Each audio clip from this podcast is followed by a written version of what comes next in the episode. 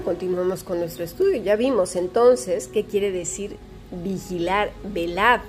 Lo entendemos, ¿verdad? Tenemos que estar listos, atentos. ¿Qué está pasando? Doy gracias a Dios porque nos ha dado la oportunidad de estudiar aquí en la Fundación Bíblica y hay otros hermanos también como Raúl Sarmiento, por ejemplo, Armando Alducin y algunos otros más como también John MacArthur, que están pendientes, atentos de los acontecimientos, de lo que sucede en nuestro mundo, que el Señor viene pronto, preparando pues nuestros vestidos, estando alertas. Así pues, con estas palabras lo tenemos más claro. No se trata de una persona que ve demonios en todas partes, ni pecado hasta en las espinas del pescado, en las chispas de chocolate de los helados, o en las personas amargadas o en los semáforos que se, descomponen. No, por favor, eso no es estar alertas, sino una persona que está alerta primeramente de su andar con Cristo, que se parece a Cristo, pero ojo, ¿eh? Tenemos que estar atentos de nosotros mismos, de si nos estamos pareciendo a Jesús, pero no al Cristo de las películas de la iglesia tradicional que van con la cabeza agachada, encorvados, caminando, arrastrando los pies y con una voz trémula. ¡Ay, sí, el Señor! No, no, no. Estas son tonterías, es una burla, es un insulto a nuestro Señor Jesucristo sino que tenemos que parecernos a quién, al Jesús de las Escrituras, al fiel y verdadero, al que está vivo hoy mismo. Y segundo, muy alerta con nuestro corazón. Tercero, tenemos que estar alertas con las trampas que el enemigo nos tiene. Recordemos que Él pone el escenario, no nos obliga, ¿eh? Ojo, nosotros somos los que tomamos la decisión de tomar el papel protagónico en la obra, obra teatral llamada Cómo traicionar el amor de Dios. Satanás pone el escenario y nosotros somos el papel protagónico si le damos lugar. Bien, ahora vamos con la palabra orar. Muchos saben que es hablar con Dios, tener una conversación con Él. Pero Veamos el significado de lo que dice Jesús en esta expresión, porque nos dice demasiado. Y esto es lo que pocos saben, por eso erramos tanto. La palabra es proseujomai, que quiere decir suplicar, pedir, y tiene dos raíces. La primera es pros, que quiere decir movimiento hacia. ¿Hacia dónde? Hacia Dios. Y luego la otra, eujomai, que es desear, querer, ansiar. Ya nos va diciendo más, ¿verdad? Pero si lo observamos, vamos más allá de una simple charla, de un hablar al aire, de aquellos que no saben ni qué decir y se repiten continuamente. Aparte, necesitamos saber también que luego los grupitos estos de oración a veces ponen muy nerviosos a los más pequeños. ¿Por qué? Bueno, porque hay quienes les encanta lucirse. Vamos a ir por partes. Primero, ¿por qué se ponen nerviosos muchos? Porque no se les ha enseñado a orar, ¿lo sabes? Pocas veces se les enseña a orar a los más pequeños. Hay gente que lleva años en la familia de Dios y no se les ha enseñado a hablar con Dios. No saben cómo dirigirse. Por cierto, Tú sabes que para dirigirse a reyes, a presidentes, a incluso a ciertos directivos muy muy altos de según qué empresas, hay protocolos y hay escuelas que te enseñan cómo dirigirte a estas personas. Nosotros tenemos por padre al rey del mundo entero y de más allá de la galaxia y de todo cuanto existe. Hay que saber dirigirnos. Hay quienes han osado decir que nosotros como hijos de Dios podemos entrar azotando puertas y dando un golpe de mesa. A mí, Señor, me atiendes. ¿Dónde vemos eso? ¿Acaso Cristo se dirigió así al Padre? Por favor, Vaya osadía y majadería. No podría venir de otro lugar que del mismo infierno. Pero te voy a decir una cosa. Ni siquiera Satanás hace eso. Porque cuando vio a Cristo, salía corriendo desde donde estaba a suplicarle que no, que, no lo echara, que no lo dejara por ahí vagando. Él le decía hijo del Altísimo, se postraba ante sus pies. Pero claro, el ser humano es tan tontito que es el único insolente que se acerca al Señor de esa manera, ¿cómo puede pretender siquiera recibir algo? Esa arrogancia y esa soberbia. Y luego por el otro lado están los que les encanta lucirse ante las personas haciendo un drama, orando, gesticulando, llorando, gimiendo y untándose de mocos para que la gente les admire cuando hacen esas oraciones grupales. Así que estas pobres personas dicen, madre mía, mejor no abro la boca porque aquí esta persona parece tan espiritual. Mira lo que dice el Señor Jesucristo en cuanto a, esto. Mateo 6, del versículo 5 al 6. Y cuando ores, no seas como los hipócritas, porque ellos aman orar en pie en las sinagogas y en las esquinas de las calles. Mira, para ser vistos de los hombres.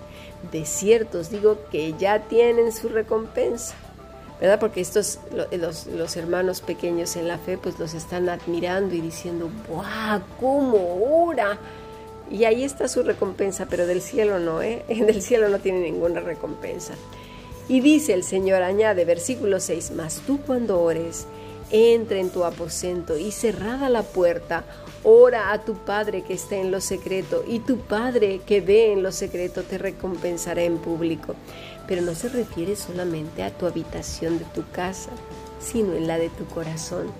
Porque cuando hablas con Dios desde tu corazón, puedes hacerlo en donde sea, en el lugar que sea, sea en el mismo centro comercial, en el mercado, en una plaza, caminando en el camino, conduciendo eh, eh, en una calzada. ¿eh? Y no lo digo yo, lo dice el maestro. Así pues, la oración no es frases hechas, no es un rito, no es un espectáculo para que los demás queden admirados de uno. Es un deseo grande. Alguien que ansía y quiere hablar con Dios no soporta estar sin dialogar con Él y contarle todas las cosas y meditar en lo que Él ha dicho. Y eso, mis estimados, también es santidad. Y esta palabra de orar va más allá.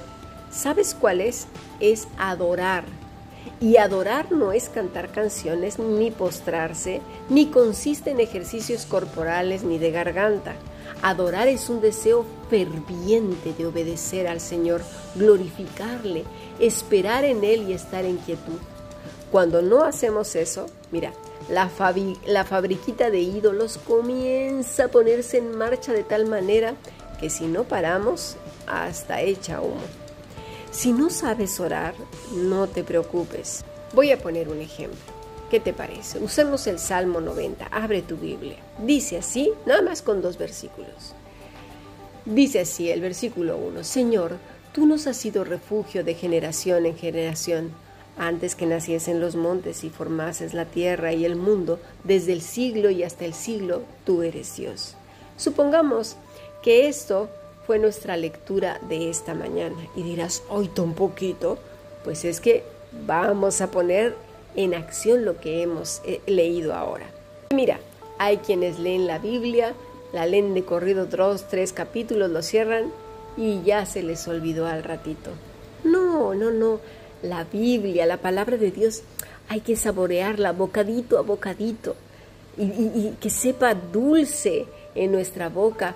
Quizás cuando pase por la garganta y el estómago pueda tener quizás un saborcito amargo y dirás, ¿en serio? Bueno, vamos a ver por qué estoy diciendo lo que estoy diciendo.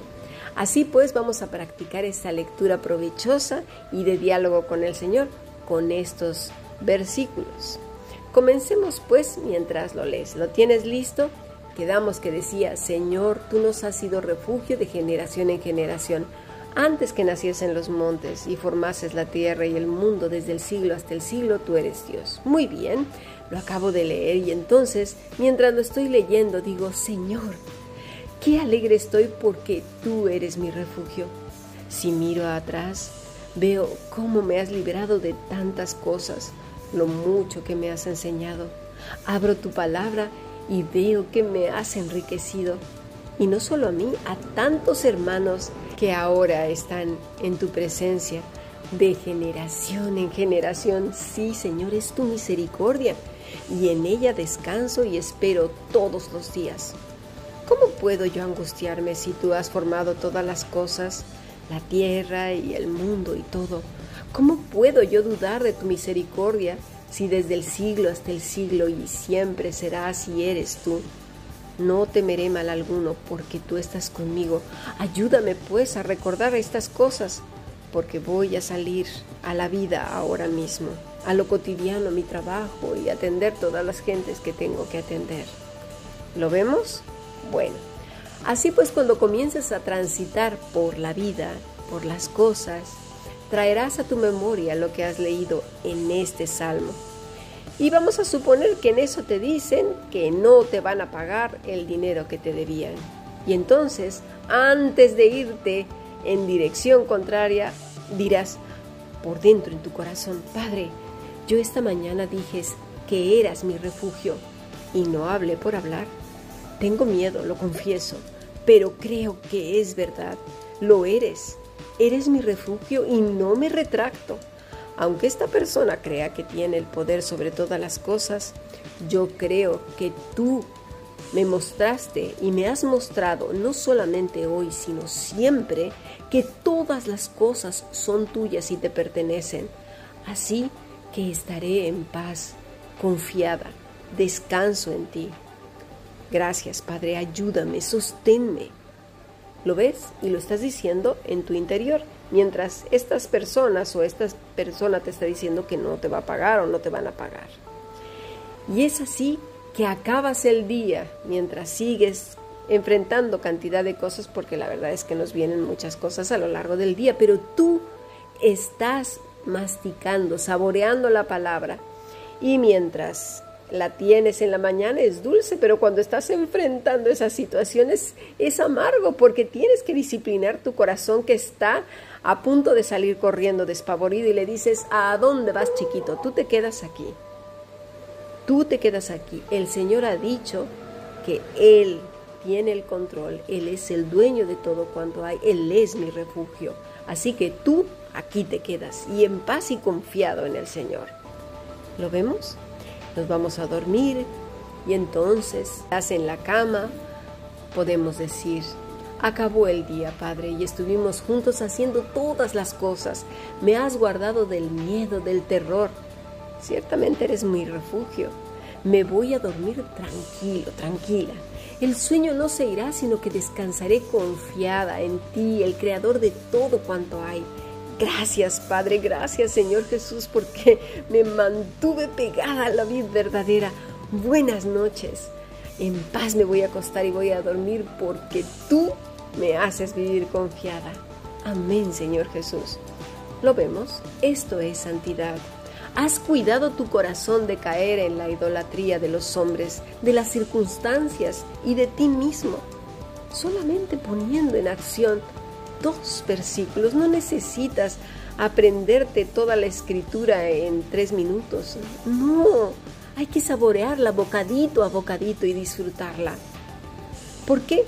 Porque has meditado en su palabra, Has buscado su cobijo y su refugio. No te has dejado arrastrar por el escenario que el enemigo ha puesto frente a tus ojos. No te convertiste en el protagonista de la obra llamada Cómo traicionar al Padre, yendo tras los ídolos. ¿Lo vemos? A esto se refiere Jesús a estar velando y orando.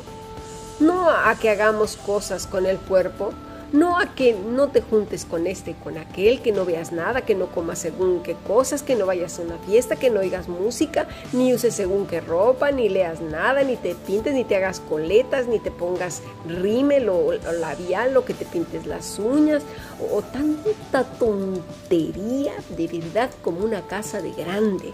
Porque para eso el religioso es buenísimo, muy selectivo, por cierto.